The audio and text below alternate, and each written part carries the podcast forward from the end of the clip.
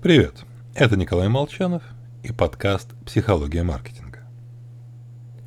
О необходимости развития говорит множество экспертов.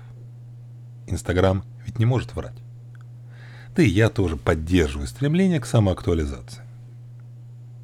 Правда, в основе нашего поведения лежит запутанная смесь мотивов и целей. Разглядеть первооснову под ней достаточно проблематично. Но вот все же, с точки зрения эволюции для живого существа важны только две вещи. Добыть калории и размножиться.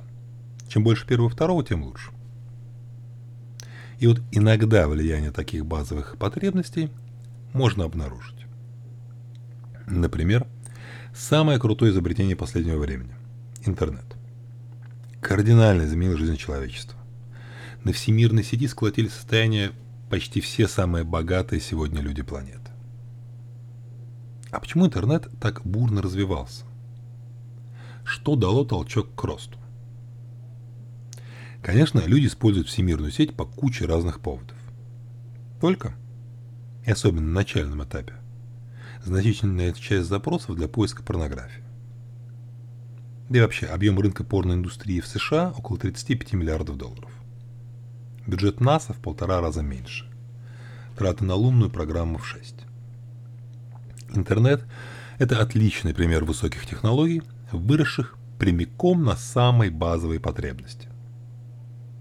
Однако, выскажусь в защиту нравственных устоев. Удовольствие от просмотра порно ведет к выработке дофамина. Если его слишком много, на поверхности клеток уменьшается число дофаминовых рецепторов. В результате для получения такого же удовольствия требуется более сильная стимуляция.